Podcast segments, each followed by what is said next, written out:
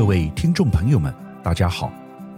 上周全球最大事件是南韩首尔梨泰院发生万圣节踩踏事件，至今死亡人数一百五十六人，其中有二十六名是外国人，震惊全球，引起很多讨论。本周我们要以这个惨案为主题，探讨南韩近期在国际上发生的一连串大事。南韩最近真的是国运不佳，除了梨泰院事件之外，还有几件大事，分别在军事、科技和经济层面都上了国际新闻头条。包括北韩上周对南韩领海附近发射多枚飞弹，以及由于美国拜登政府祭出对中国晶片的制裁，对南韩晶片产业连带造成深远的影响，未来可能重创南韩经济。这些新闻都值得我们进一步探讨。首先，我们来看梨泰院事件。十月二十九日，南韩疫情解封后的第一个万圣节周末，有十万人蜂拥而至梨泰院，意外发生严重踩踏事件，酿成一百五十六人死亡、一百四十九人受伤的悲剧。据说酿祸的原因是十万人涌进不到十公尺。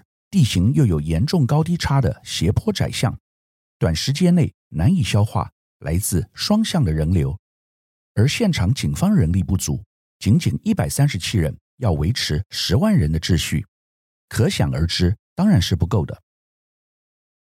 我们从这个事件得出什么教训？我觉得主要有以下几点：第一，是我们对风险的评断与认知正进入一个新时代。二零二二年，全球风险大增，除了俄乌、两岸和南北韩战争的风险以外，还有通货膨胀、新冠疫情、供应链断裂等风险。另外，还有全球由于气候变迁所造成的各种天灾，包括水灾、风灾、旱灾等风险。大家有没有发觉，现在所有的风险都集中在一块儿，而且是过去前所未有。从没发生过的风险，因此我们无法用过去经验来防范，这就是一般人所谓的“黑天鹅”。我们要做好心理准备，整个地球的风险系数正在持续升高。我不知道是为什么，也许上帝要惩罚人类，也许地球和宇宙之间的关系正遇到前所未有的乱流。我个人相信算命，我应该再去看一下。印度神童近期所说的话，我记得年初时，他曾提到全球有几个地方会有不安的危机，台湾就是其中之一。不晓得近期的预言中，南韩是否有被他点到名？面对风险，最重要的是心态，承认危机就在我们身边，随时可能发生，不要不信邪。对于这一点，我认为台湾处于相对危险。甚至不及格的状态，可能是由于选举，政府一直告诉大家不要担心，没有什么风险，一切都很平安。但事实真的是这样吗？全世界在看台湾，都认为是地球上最危险的地方之一。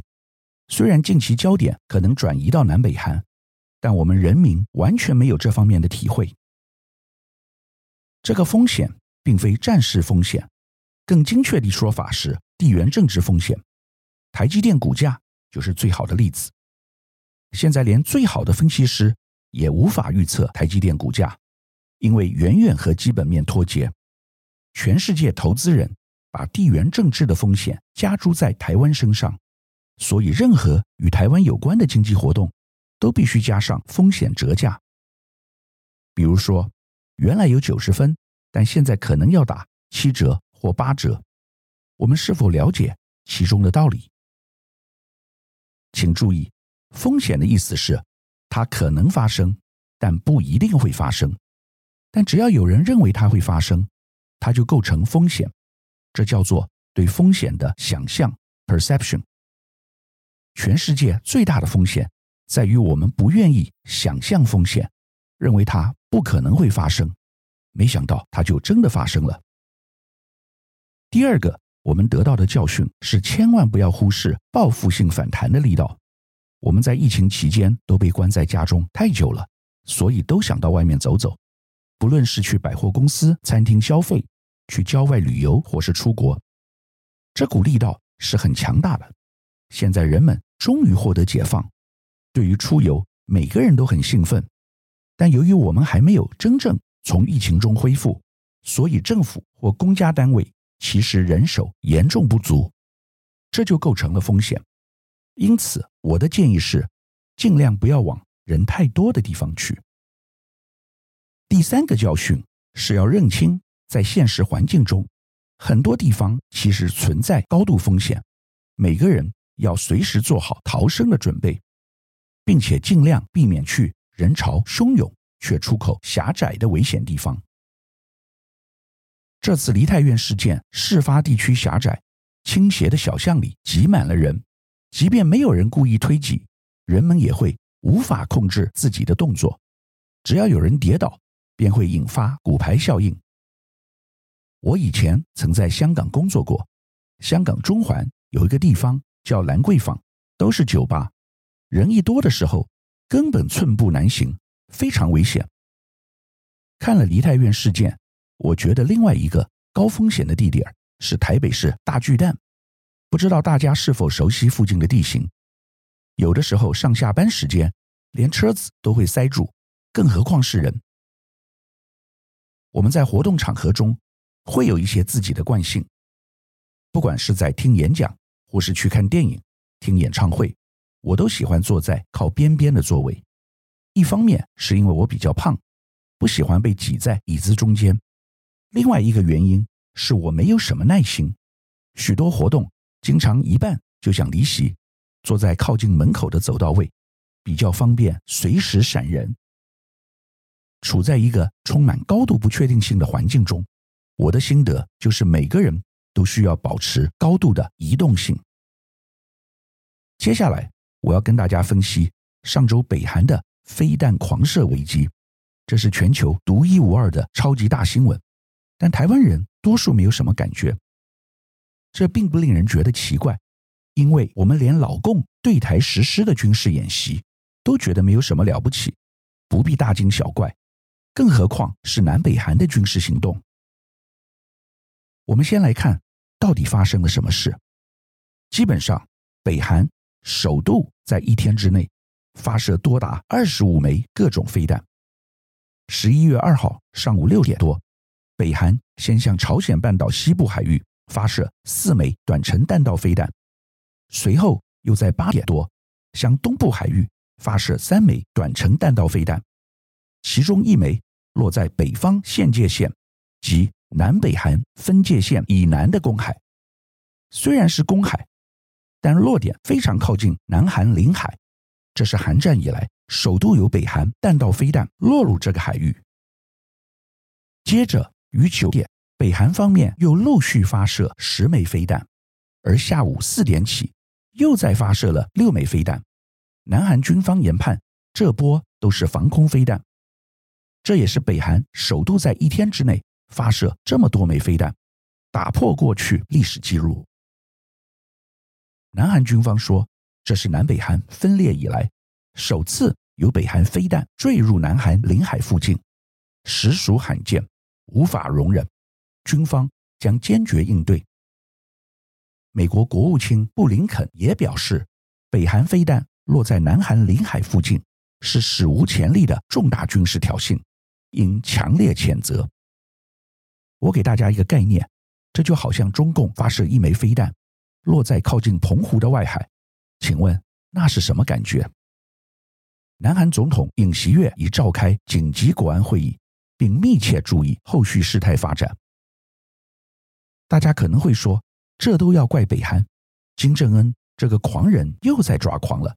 其实不然，事情的起因是美韩上周进行历来最大规模的联合空中军事演习，警戒风暴。Vigilant Storm，约有两百四十架美韩战机参与这次军演。训练期间，每天进行二十四小时的模拟攻击。美国与南韩在这个时刻举行重大军演，目的在于吓阻北韩不敢轻启战端。但现任和卸任美国官员都承认，这样的做法反而可能制造紧张。事实果真如此。全世界的专家对此发表了评论。东京拓殖大学教授川上高斯表示，北韩目的在提高核族能量。美国军事专家孟特表示，北韩同时发射短程、长程飞弹和其他武器，是个不祥征兆，意味平壤正针对一旦朝鲜半岛爆发冲突时，对远距美国目标展开攻击的计划进行演练。一些分析家指出，在美韩恢复重大军演之前，北韩就展开今年创纪录的武器测试。平壤对最近这波美韩军演的回应显示，他可能正在为大事降临预做准备。专家表示，这些是精心策划的升高紧张之举。如果北韩想要在危机下进行核试爆的话，那么万事俱备，只欠东风。我们对以上事件有什么观察？第一，第三次世界大战可能近在眉睫。南韩这次军事危机已出现最糟的情况，也就是好几个危机同时发生在一起，形成完美风暴。俄乌战争爆发后。欧美国家焦头烂额，习近平若在此时升高台海军事危机，那么北韩也可能趁机发动攻势。重点在于，虽然发生在不同地区，但这些事件是彼此相关联的。美国是所有地区的老大，主宰游戏规则，但美国就只有一个人，没有三头六臂，所有的美国西方盟友。现在都出现了重大危机，如德国、英国，因此美国根本忙不过来。如果你是一个具有野心的大战略家，现在挑起战火，可能正是时候。假如第三次世界大战发生，可能半导体供应链、能源输出都会遭受冲击，最后导致共同毁灭。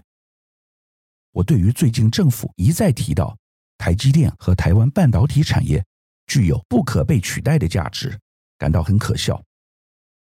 如果美国对中国半导体一再打压，中共发动战争，请问谁的损失比较大？老共很可能的心态是：你想要把我逼死，那我走上绝路也绝对不会让你好看。要让供应链断链，那就全世界一起来断，反正大家都没有。你比我的伤害更大。请注意，以上我所讲的这些情境，都是国际专家正在热烈讨论的，绝不是我个人突发狂想。美国政府已经在做搬移台积电部分产能到美国的打算。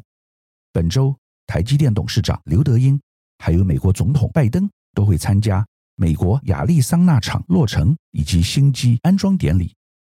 这是美国的 Plan B。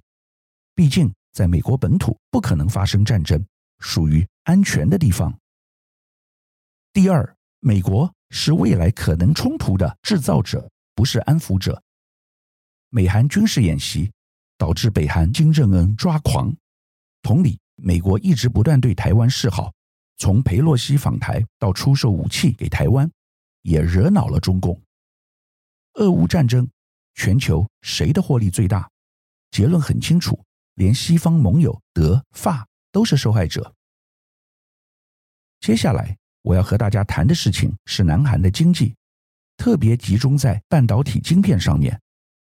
最近中美科技战进入白热化，美国的晶片禁令再升级，首当其冲的是近年深耕中国的三星及 SK 海力士。美国的 Chip Four 晶片大联盟剑指中国，但拉着台湾。日本和南韩一起打群架，在这方面，日本半导体实力很弱，因此受到的影响不大。台湾刚才已说过，地缘政治焦点是台积电，现在台积电被美国拿刀架在脖子上，不得不到美国去设厂，这已不是去中化，而是不折不扣的去台化。南韩更惨，因为南韩半导体厂商。在中国大陆有庞大的投资，一旦被禁止，非但损失巨大，而且可能还会得罪中国，两边不是人。二零二一年，中国大陆占南韩贸易总额的二十四趴，成为南韩最大贸易伙伴。半导体出口占其中的六十趴，高达七百六十八亿美元。也因此，一旦中国大陆如果提高关税或采用其他制裁措施，势必会对南韩核心产业造成严重冲击。南韩商业领袖直言，这不再是单一企业能够独立面对的问题，不断呼吁韩美政策应该极力降低对商业活动的影响。